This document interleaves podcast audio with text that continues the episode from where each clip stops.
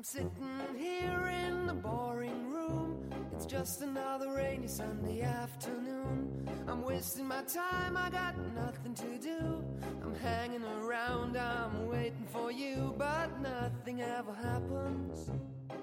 And I wonder. Hi everyone, welcome back to High Stack. This is Jimmy. Hello，大家好，欢迎回到海学科技，我是吉米老师。今天啊，来和大家聊一聊关于工作常用的英语表达。在现在这个年代，信息科技发达，打卡这样的现象已经越来越普遍了。不仅是上下班打卡、运动健身打卡，还有阅读打卡等等，都成为了我们生活当中的日常事物。但是，打卡的英文应该要怎么说呢？难道是？hit the card 吗？我们一起来看一下。要说打卡，其实可以细分成很多种意思。我们先来讲一下上下班打卡应该要怎么表达。Clock in, clock in, punch in, punch in。上班打卡。Clock out, clock out, punch out。Punch out，下班打卡。这几对词组啊，看似很抽象，但其实不太难理解。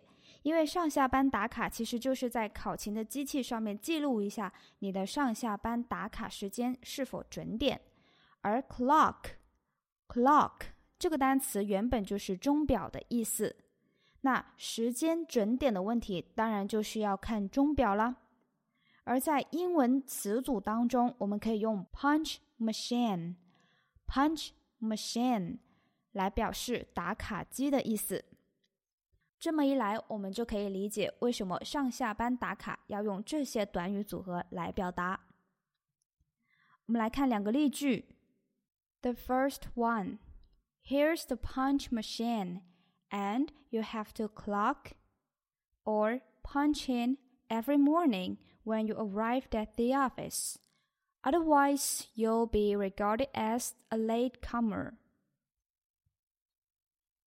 Here's the punch machine, and you have to clock or punch in every morning when you arrived at the office. Otherwise, you'll be regarded as a late comer，这是我们的打卡机。你每天早上来到办公室都必须要打卡，否则就会算你迟到哦。Sentence number two. Why do you always forget to clock or punch out after work? Why do you always forget to clock or punch out after work。你为啥老是在下班的时候忘记打卡呢？Next one，我们来看一下关于阅读、学习、健身打卡应该要怎么表达。我们可以说 daily attendance，daily attendance，每日打卡，每日签到。我们来先来看一下 attendance 这个词，它的词根是 attend，attend，它的原意啊是出席、参加的意思。比如说，attend the conference，attend the conference，attend the activity，attend the activity。 意思是出席会议、出席活动，而 attendance 是它的名词形式。试想一下，我们每天都出席在阅读、运动、学习这些地方，那不就相当于是打卡了吗？来看两个例句：The teacher would check our daily attendance at the online course platform. The teacher would check our daily attendance at the online course platform。老师会在网课平台检查我们的每日考勤。Sentence number two. Today, the daily attendance of online reading has been more and more popular. Today, the daily attendance of online reading has been more and more popular. 如今，在线阅读的打卡已经变得越来越流行了。好，说到工作哈，肯定少不了加班的情况。我们来看一下，加班应该要怎么表达呢？是不是脑海第一时间浮现了一个短语 at work？但正确的表达，我们应该说 work overtime，work overtime，加班。要说加班啊，顾名思义就是工作没有完成，你没法准点下班，所以你这一天的工作时长就是超时的。而 overtime 这个词的中文意思正好就是超时的意思，所以啊，加班我们地道的表达应该是 work overtime overtime，work overtime。If you're required to work overtime by our boss, you will be paid double time. But if you are too lazy to complete the tasks during the working hours, you won't get the extra pay. If you're required to work overtime by our boss, you will be paid double time. But if you are too lazy to complete the tasks during the working hours, you won't get the extra pay. 如果老板要求你加班，你是可以拿到双倍工资的。 但如果你上班期间懒懒散散，以至于完成不了任务，那么我们是不会给你支付额外的加班费的。OK，next one，我们来看一下旷工应该要怎么表达。我们可以说 skip work，skip work，旷工、翘班。skip 这个单词在英语当中本来就是跳过去、越过去的意思。我们在学生时代啊。英语老师就经常会跟我们提起“逃课”这个词的英文说法，就是 skip class。skip class。同理，skip work，skip work，表达的也就是旷工、翘班了。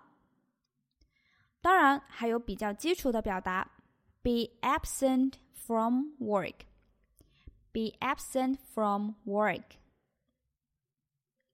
For example, it is unreasonable to regard me as a staff who has skipped work because I have asked for sick leave by phone call last night. It is unreasonable to regard me as a staff who has skipped work because I have asked for sick leave by phone call Last night，把我当做旷工是不合理的，因为我昨晚已经通过电话来请病假了。Next one，我们来看一下朝九晚五，nine to five，nine to five，一份朝九晚五的工作，a nine to five job a nine to five job。朝九晚五的上班族，nine to fiver，nine to fiver，nine to five 表示工作时间是早上九点到下午五点，所以朝九晚五我们用的是这一个短语来表达 nine to five。来看两个句子 ，without any skills。it is fairly difficult for youngsters to find a stable 9 to 5 job. Without any skills, it is fairly difficult for youngsters to find a stable nine to five job. 没有任何技能的年轻人 想要找一份稳定的朝九晚五工作是相当困难的。The second one, as a nine to fiver, it is particularly torturous for her to cram into buses and metro stations during rush hours every day. As a nine to fiver, it is particularly torturous for her to cram into buses and metro stations during rush hours every day. 作为一个上班时间是朝九晚五的人，每天在高峰期挤公交、挤地铁，对他来说尤为煎熬。OK，以上就是我们今天关于工作的一些日常英语表达， 希望大家可以练起来。So that's all for today. Thank you for listening. We'll see you next time. I wonder how, I wonder why. Yesterday you told me about the blue, blue sky, and all that I can see is just another lemon tree. I'm turning my head up and down. I'm turning, turning, turning, turning, turning around. Just a yellow lemon tree. And I wonder, wonder, I wonder how, I wonder why. Yesterday you told me about the blue, blue sky and all that I can see. And all that I can see. And all that I can see is just a yellow lemon tree.